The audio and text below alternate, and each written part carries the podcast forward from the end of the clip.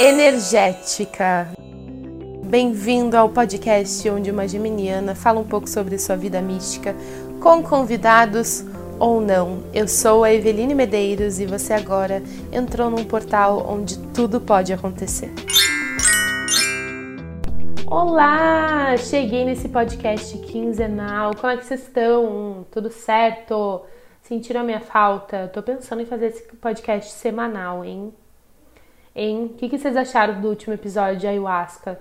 Foi um episódio bem importante para mim. Eu acho que abriu portas aí de reflexões minhas, de transformações. Então, já que eu tô nessa vibe de voltar no tempo e falar sobre as coisas que aconteceram comigo, acho que tá na hora de falar sobre o Alasca, né? O Alasca, essa, esse momento da minha vida onde muita coisa se mostrou, mudou e onde muita gente viu assim os meus vídeos no Alasca, me acompanha desde o Alasca, então é algo bem simbólico, porque além do mais, né, quem é que vai pro Alasca no final das contas?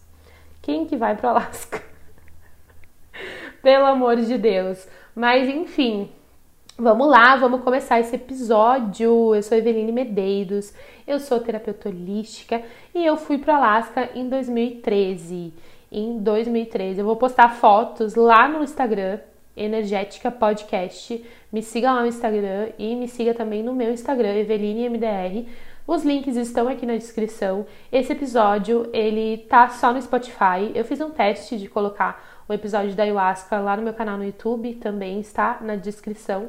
E eu vou fazer isso às vezes, assim. Eu percebi que deu um trabalho gigantesco, assim, editar um videozão para colocar lá no YouTube. Então não vai ser sempre que eu vou conseguir ter esse tempo para fazer tanto por áudio, tanto por, por vídeo, sabe? Porque o vídeo processo é bem mais demorado. Mas eu vou tentar fazer isso às vezes, então de qualquer forma, me segue lá no, no canal, se inscreve lá no canal do YouTube, porque às vezes vai estar o meu rostinho lá enquanto eu tô fazendo este podcast. Mas vamos lá, né? Falando em YouTube, lá no YouTube tem a playlist dos vídeos do Alasca, então após terminar de ouvir esse podcast, tu pode ir lá no YouTube também ver os vídeos dessa viagem. Eu era bem diferente como eu falei, eu fui para Alasca em 2013. Eu tinha 18 anos, ia fazer 19 anos.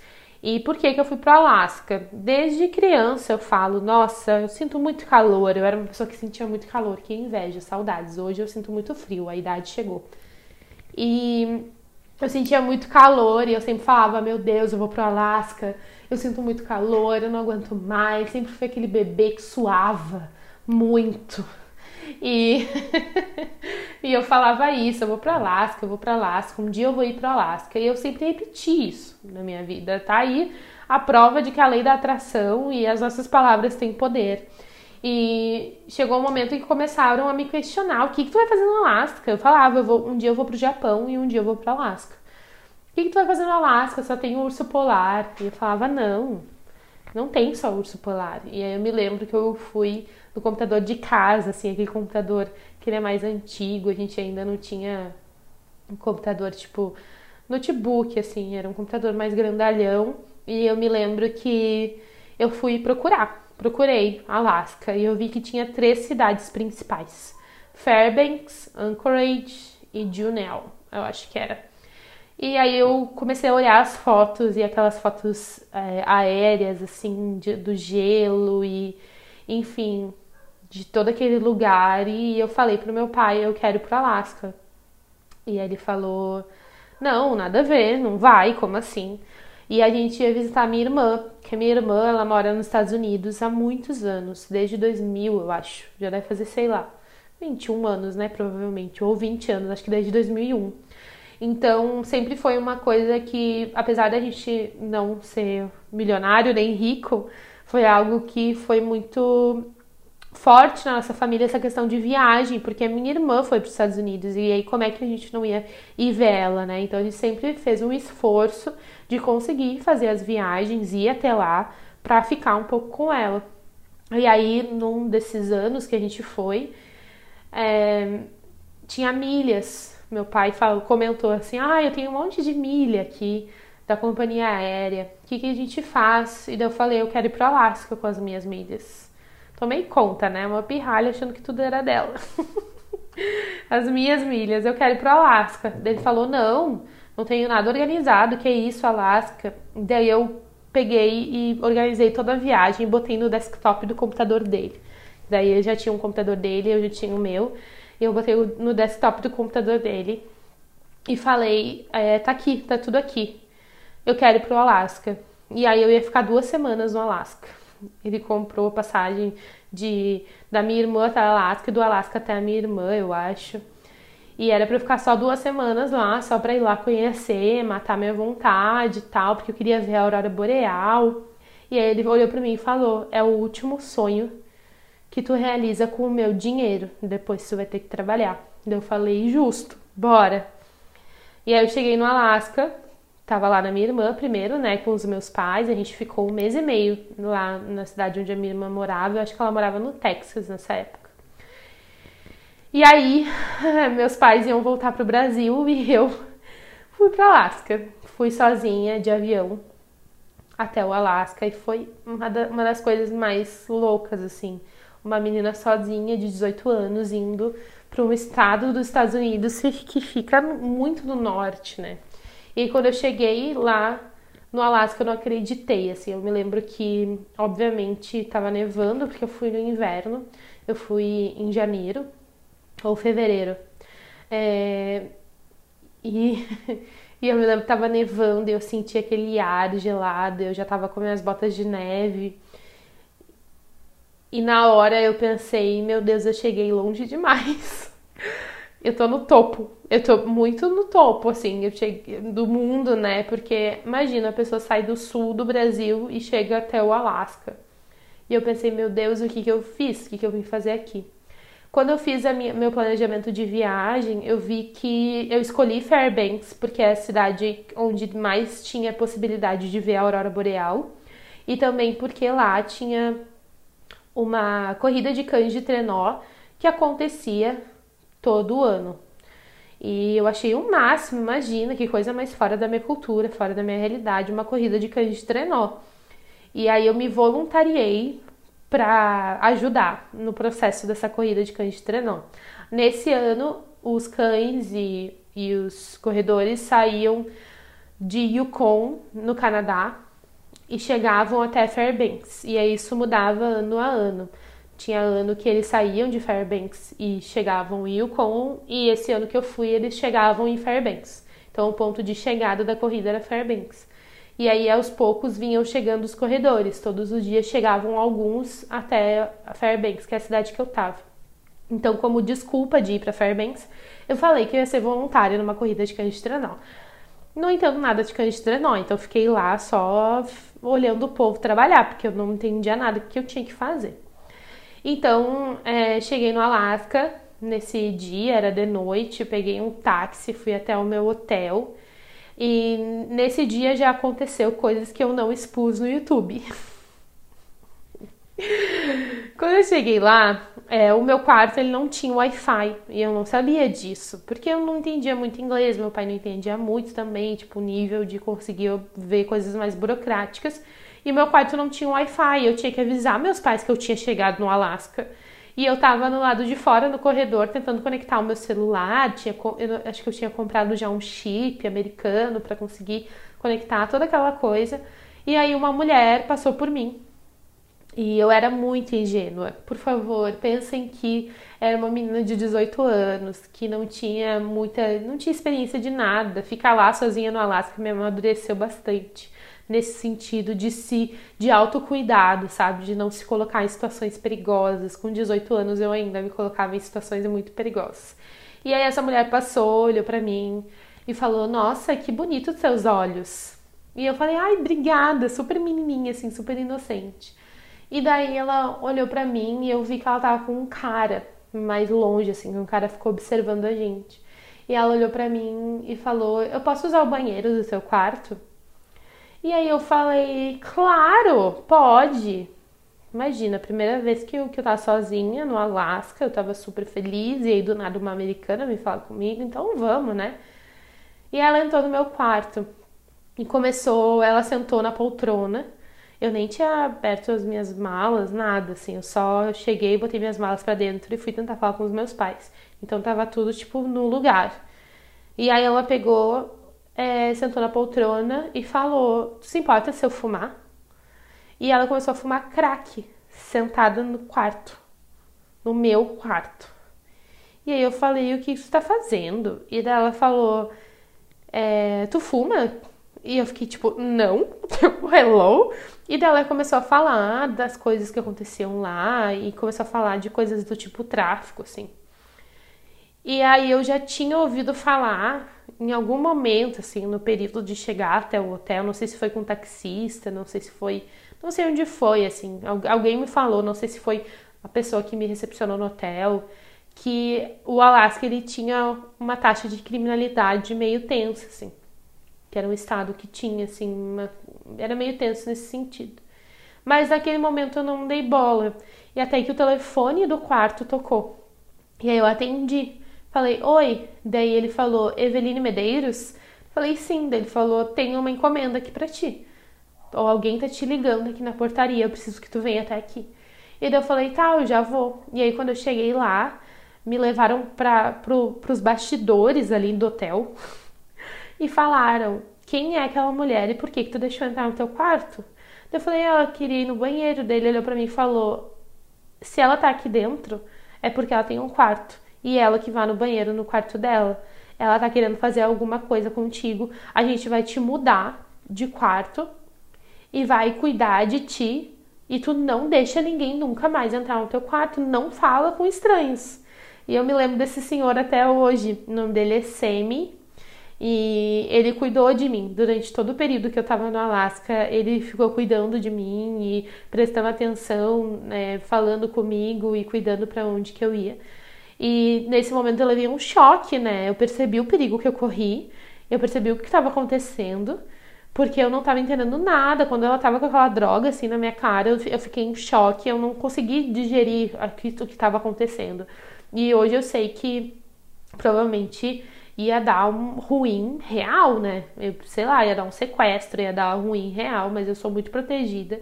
E o Semi passou bem na hora que ela falou: Eu posso ir no banheiro no teu quarto? Ele passou bem na hora nesse momento e conseguiu me salvar, conseguiu conseguiu ligar para lá e me salvar. E aí nos próximos dias eles ficaram meio que me procurando no hotel e o Ser me disse: "Tu fica de olho neles e tu não chega perto deles, qualquer coisa a gente vai ligar para a polícia".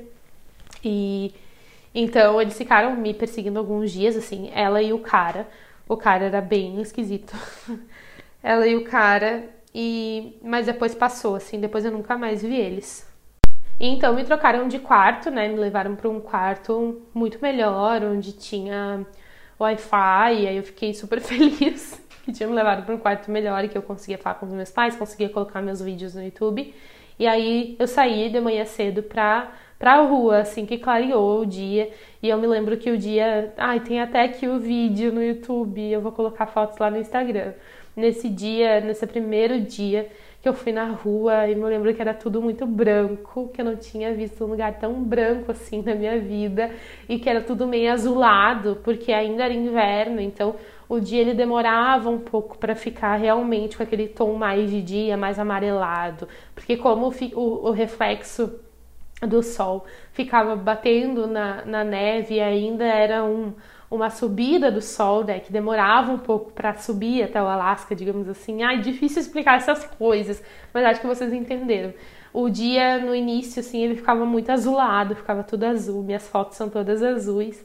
E, e nessa chegada eu me lembro que eu estava caminhando pela cidade e eu me lembro da sensação do tipo, eu tô aqui, eu não acredito que eu tô aqui, eu não acredito que eu cheguei até esse lugar.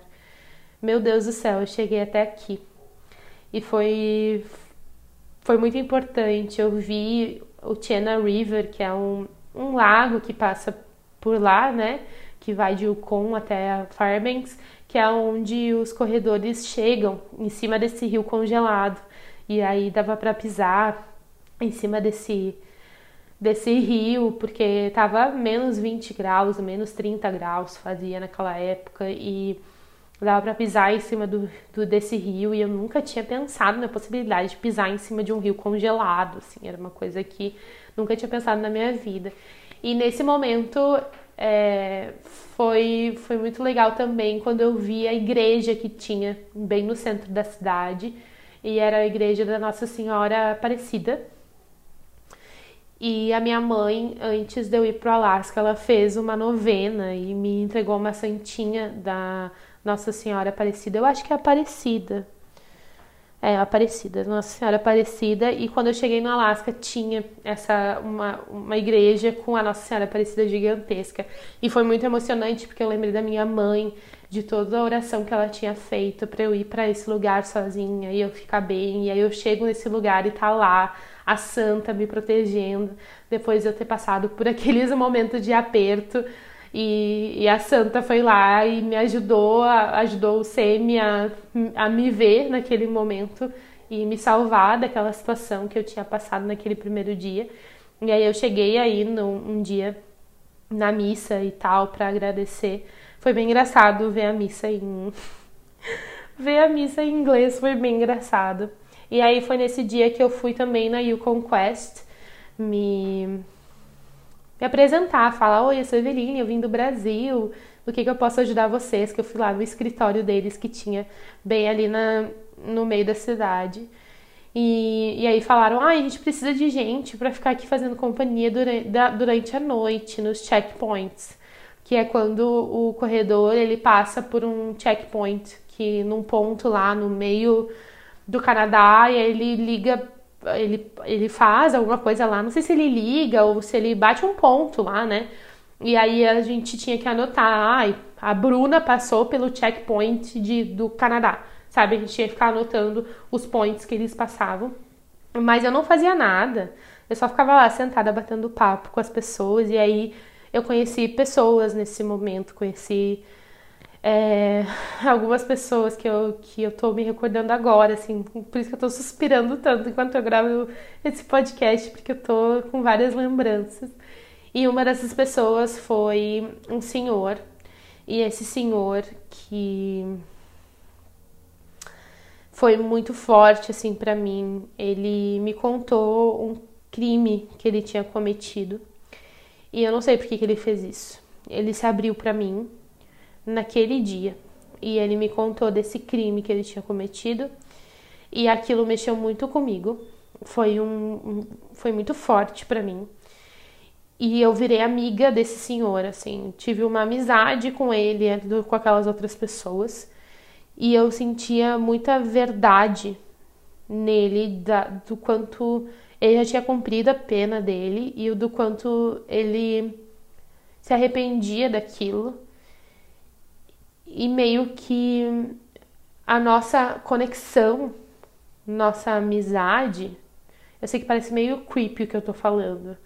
Não era uma amizade do tipo, ai, meu melhor amigo, abraçar, beijar. Não, era tipo, conversava assim. Aquela, aquele, aquela conexão que a gente tinha, parecia que eu tava curando ele daquilo que ele fez. Eu tava perdoando ele daquilo que ele fez e ao mesmo tempo eu estava me curando de muita coisa. Então, desde o primeiro minuto de Alaska foi muito intenso e isso continuou, né? Então a gente viu lá a mulher no quarto, a gente viu a santa no meio da cidade, a gente viu essa conexão e essa amizade com esse senhor que fez com que eu curasse e perdoasse muita coisa dentro de mim, mexeu muito comigo e também mexeu muito com ele porque ele se sentiu humano, né? Ele não se viu apenas como o erro que ele tinha cometido. E eu não me arrependo em nada, assim, foi uma pessoa que eu mantive contato durante alguns anos depois da Alaska e sempre foi uma pessoa que teve, mostrou muito carinho por mim e mostrou muita muita muito carinho mesmo, né, por eu ter deixado ele chegar perto de mim, assim como outras pessoas que eram amigas dele, entendendo que o erro dele não resumia ele, né? Ele não precisava ficar num purgatório a vida toda. Então foi muito forte, assim, essa conexão lá na Yukon Quest, lá no, lá no Alasca, lá naquela corrida de, de cães de trenó. E eu continuei indo até lá, indo até o escritório, ficando a noite lá, batendo papo, conversando com as pessoas. Foi muito legal. E também tem outra parte do Alasca que é bem forte, que são os nativos, né? Os nativos do Alasca, os indígenas, a ancestralidade, que é algo bem esquecido, porque o Alasca, ele, ele era da Rússia e a Rússia que eu posso estar errada, tá? Quem quiser comentar lá na foto do Instagram para me corrigir, que sabe, sabe mais disso. Mas ele foi, tomaram conta, né, dele e depois veio, a, veio os Estados Unidos. Então, é uma terra que foi muito explorada e as pessoas que estão lá também, que estavam lá desde o início, foram muito exploradas. E é muito triste, assim, ver os nativos, é, os indígenas entrando tanto para criminalidade, é, passando por problemas é, de bebida, de abusos, famílias que não conseguem se estruturar por conta dessa, desse, de tudo que eles passaram durante todos esses anos.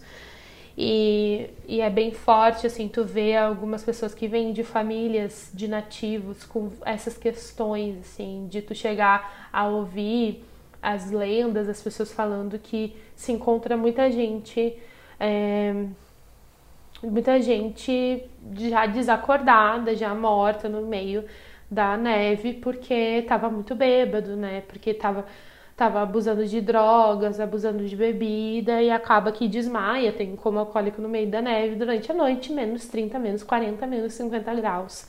E enfim, então esse é um lado mais obscuro assim do Alasca que quando tu chega lá tu se dá de cara. Outra coisa é que quando eu fui, não sei se mudou isso, mas quando eu fui, é, porque pode ter mudado, né? Porque muita gente nasceu, muita gente morreu nesse período. Mas eram três homens ou quatro homens para cada mulher nesse estado. E é um estado predominantemente masculino. E também tem essas coisas de abuso, abuso sexual e enfim, dava para ver que tinha que, que, eles eram tinha uma vibe meio predadora lá, sabe? Tanto que o taxista que eu cheguei, ele deu em cima de mim, eu era uma menina de 18 anos. É, um, teve uma vez que tinha uma conferência lá no hotel e eu vi um menino com uma arma, eu vi uma outra menina bêbada, nativa também, que vinham dos povos nativos. Então, existe esse abuso assim rolando, tanto que a gente viu no primeiro dia, né? Então, é, esse é o lado mais sombrio, assim, do Alasca. E o Alasca me mostrou várias dessas realidades que me fez amadurecer muito mais, porque eu tava sozinha, eu tinha que me virar, né? No final das contas. Eu fiz amigos também no hotel, como eu falei, tinha o Semi, tinha o pessoal do café da manhã, então eu acordava de manhã cedo, tomava café da manhã. E teve um dia que eu tava em cima do Chena River, esperando um corredor chegar com os cachorros. E eu fiquei amiga desse menino. Ele apareceu do meu lado e ele, ele era bem engraçadinho, assim, ele era pequeno, assim, com os olhos claros e tinha um, uma fisionomia diferente. E ele veio, me deu oi, eu dei oi pra ele. E a gente começou a conversar, a gente foi tomar um café. E, esse, e o Alaska também fez eu ver um pouco da minha sexualidade, sabe? Eu, eu tava ainda numa descoberta para entender o que eu sou, o que, que eu era sexualmente. E nesse momento eu me vi um pouco afim, assim, desse menino, mas eu não conseguia entender muito bem, porque eu namorar, namorei uma época, quando eu tava no Alasca, eu tinha terminado o relacionamento, mas depois que eu voltei pro Brasil, eu voltei e eu namorava uma menina. Então eu me via como uma mulher lésbica, mas ainda era difícil de falar isso em voz alta. E eu não conseguia falar, assim, chegar numa pessoa e falar sobre a minha sexualidade, meus pais não sabiam. E eu me vi um pouco atraída por ele, o que me deixou um pouco confusa. Aí eu me lembro de um dia que ele me chamou de baby. E quando ele me chamou de baby, eu pensei, eu acho que isso não é qualquer coisa, acho que isso não é normal.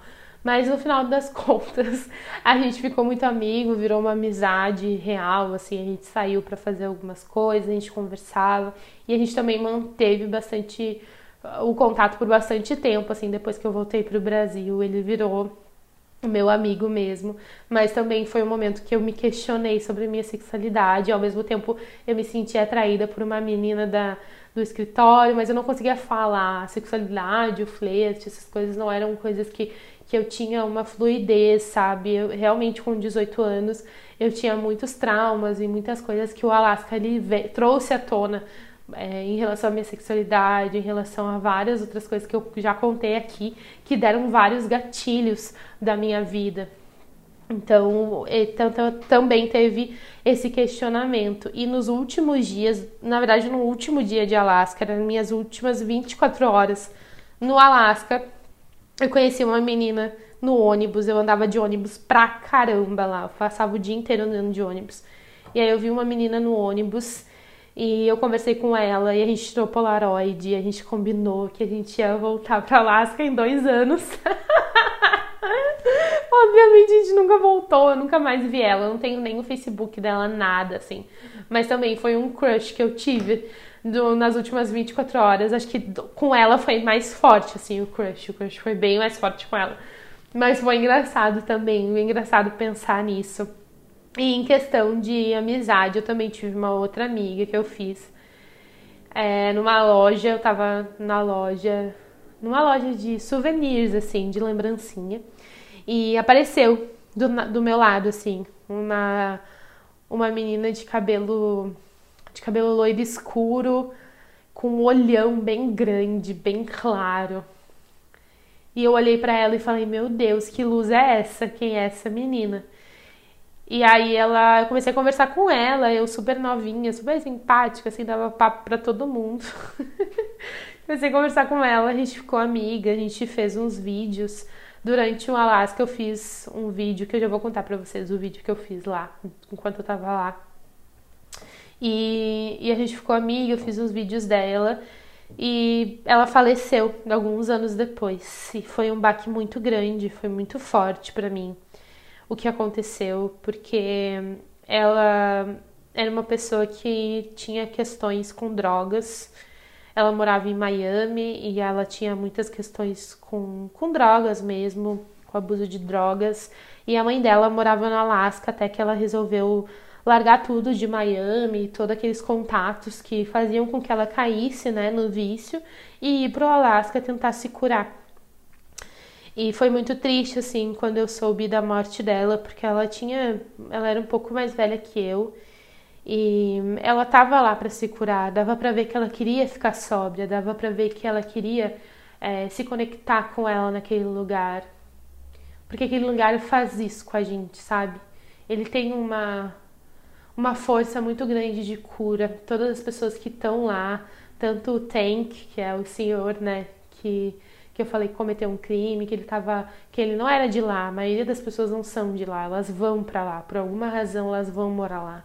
E ele estava lá refazendo a vida dele há muitos anos, ele já era um senhor, então ele estava lá há muitos anos, né, buscando essa cura. Então, a maioria, na verdade, todas as pessoas que eu conheci durante esse período estavam lá no Alasca querendo se curar.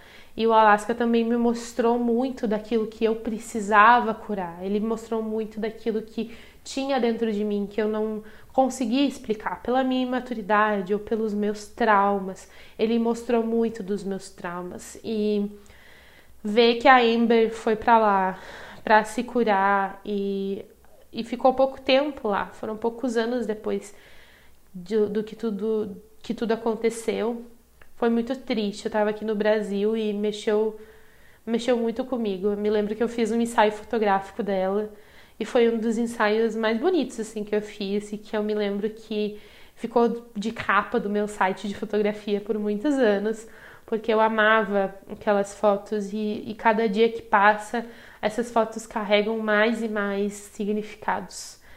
Então, a Amber tá para sempre no meu coração. Ela faleceu de um acidente de carro, então eu acredito que ela estava segurando bem as pontas, sabe, em relação às questões dela. E ela vai estar tá para sempre no meu coração. E quando eu falei do vídeo que eu, que eu fiz lá no Alasca, foi de um documentário, digamos assim, que eu fiz, porque quando eu cheguei lá eu me senti muito conectada. Era como se aquele lugar ele ele, ele fosse um grande espelho, assim, de tudo, e eu sentia que eu estava em casa. Tanto que eu fiz uma tatuagem no meu braço chamada, chamada, escrito This is Home, que é uma música, This is Home. E eu até vou colocar também, vou colocar lá no Instagram essa música. Porque eu me senti em casa lá, como eu nunca tinha me sentido em nenhum outro lugar. E é muito estranho tu ter 18 anos, tu nunca ter saído debaixo da asa dos teus pais, nunca ter conhecido nada diferente e tu ir para um lugar onde te mostra tanta coisa e que tu simplesmente sente que aquele que ela é a tua casa, que tu pertence àquele lugar. Então eu fiz um documentário, digamos assim, né, minhas experiências aí com vídeo, perguntando para as pessoas onde elas se sentiam em casa, porque foi no Alasca que eu entendi que a sensação de estar em casa é muito diferente do que estar dentro de uma casa. Estar em casa é uma segurança. Estar em casa é se sentir completo. E eu me sentia dessa forma quando eu estava lá. E aí eu fiz essa, esse documentário, esse videozinho e também fiz uma tatuagem com This is Home. Chegou um momento em que eu não queria mais ir embora, eu não conseguia ir embora.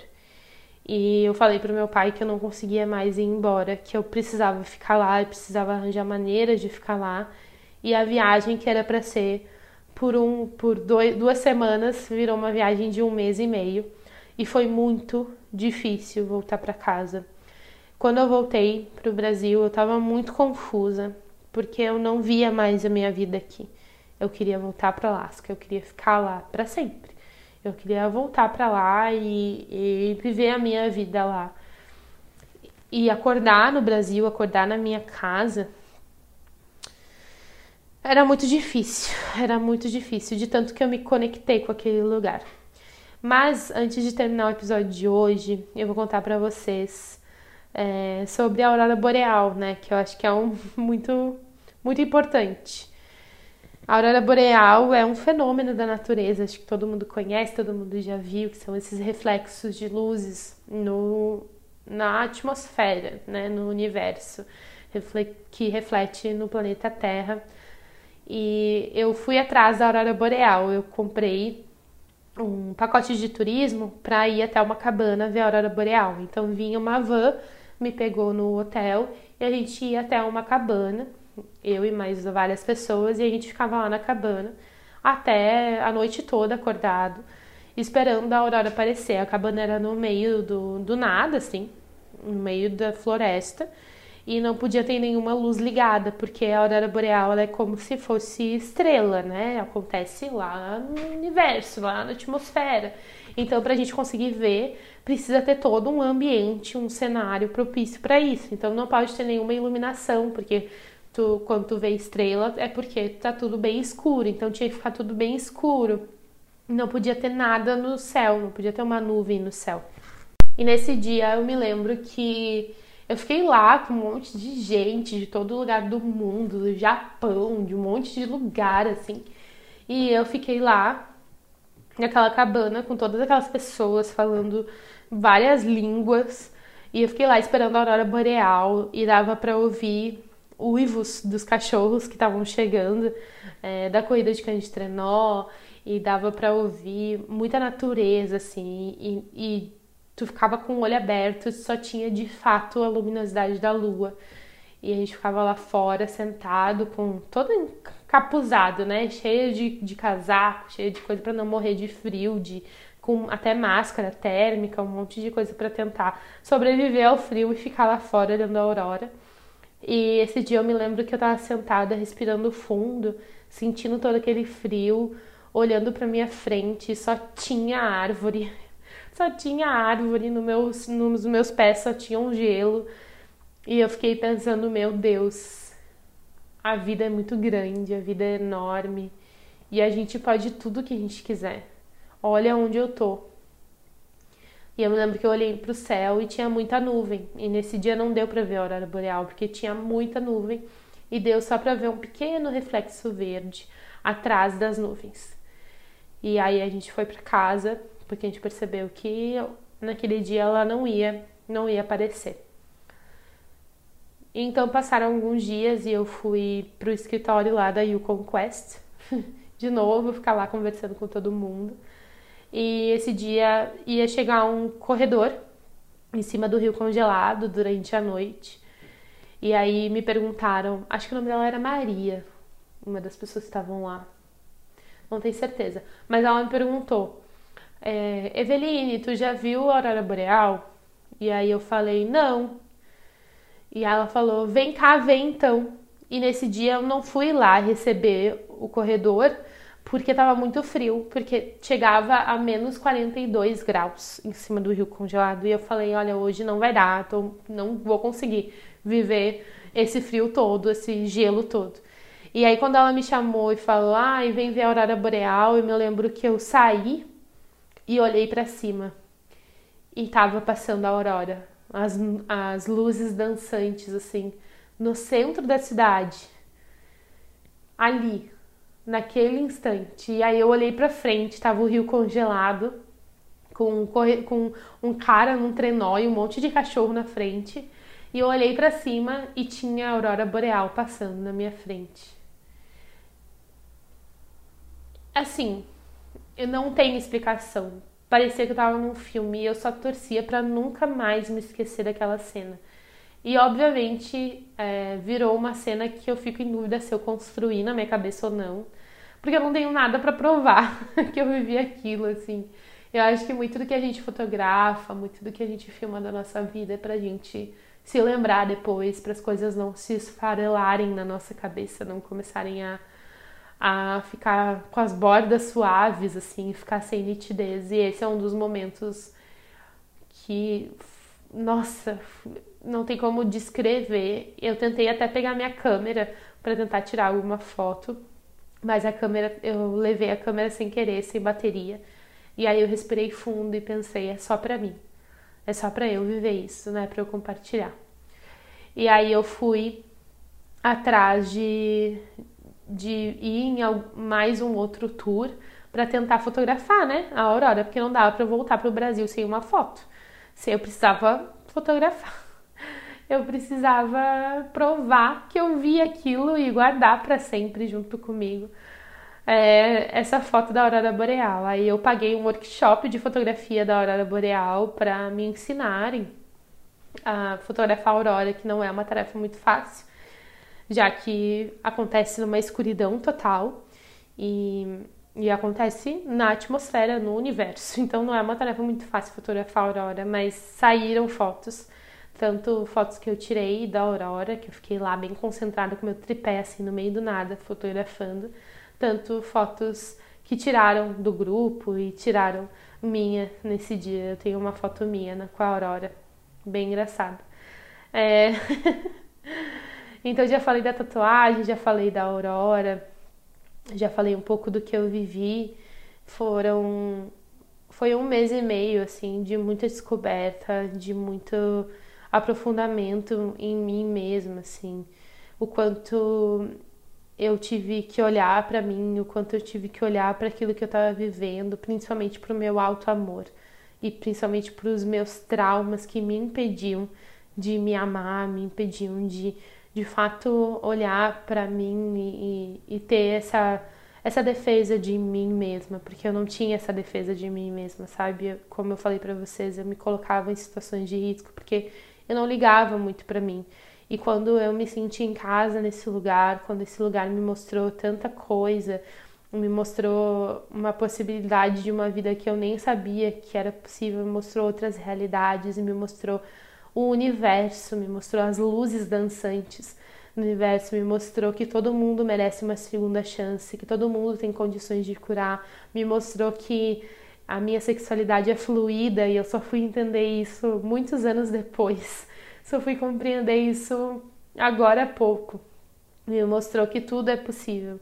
Lá perto de Fairbanks tem uma cidade chamada é, Polo Norte, North Pole. E nessa cidade, todo o ano inteiro é Natal. Tem vídeo também lá no YouTube mostrando essa cidade. Então é um lugar muito mágico.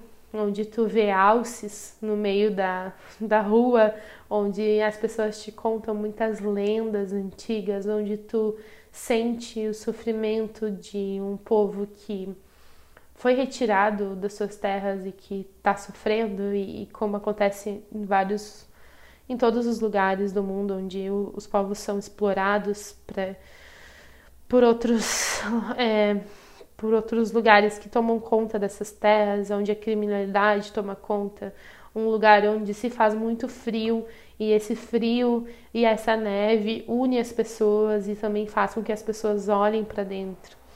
Então, foi um lugar que deixou marcas, não só a minha tatuagem, né? Deixou marcas profundas assim na minha vida, por mais que a minha experiência tenha sido tão nova e eu sei que eu, se eu fosse hoje pro Alasca, a minha experiência seria completamente diferente, porque eu tenho uma outra visão de mundo, mas eu só essa visão de mundo ela só existe porque o Alasca existiu e o Alasca me mostrou tantas coisas. Eu tive que voltar para o Brasil porque eu era só uma criança de 18 anos, eu não teria como me sustentar no Alasca e eu pretendo um dia voltar para lá, pretendo um dia revisitar esse lugar, mesmo sabendo que o Tank não vai estar tá lá, o Semi não vai estar tá lá, a Ember não vai estar tá lá, nem o Chris, nem a Yukon Quest, que não sei se North Pole ainda é Natal todo ano, sabendo que a aurora boreal não vai ser a mesma do que eu via tantos anos atrás. Um dia eu pretendo voltar, mesmo encontrando uma Fairbanks completamente diferente.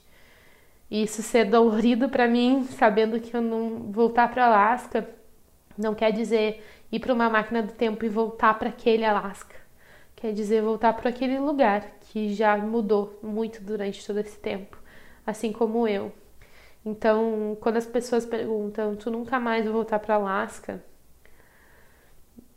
Acho que no final das contas eu nunca mais vou voltar para Alasca, porque não é mais o meu Alasca, assim como não é mais é, a mesma Eveline mas eu pretendo um dia colocar os meus pezinhos de novo nessa terra, nessa terra cheia de Ai, cheia de riquezas, cheia de cura, cheia de luzes dançantes, cheia de história.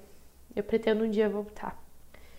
Mas sabendo e entendendo com menos dor do que eu sinto hoje de que o meu Alasca não vai estar tá lá, vai ter outro Alasca.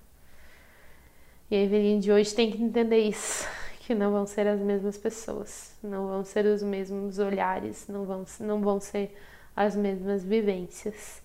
Espero que vocês tenham gostado desse podcast de hoje. Foi bem forte para mim. Tô com meu coração doendinho assim de lembrar de todas as coisas. Esse podcast está sendo bem forte para mim na questão de relembrar e, e reviver os processos da minha vida e e o Alasca foi um processão, né? Foi um processão muito importante que eu sinto muita saudade. Sinto muita saudade, mas é uma saudade nostálgica, do tipo quando a gente vê uma foto da gente quando era criança, sabe? Dá saudade de ser criança de novo. E dá saudade de ter essa experiência de novo. Enfim, vou parar esse esse podcast por aqui. Eu vou tentar não editar esse áudio.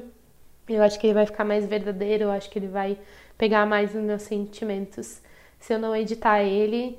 Então, perdão aí se tiver ruído, perdão aí se tiver umas paradas umas voltadas aí, uns barulhos na minha cadeira, enfim, as coisas aqui se mexendo.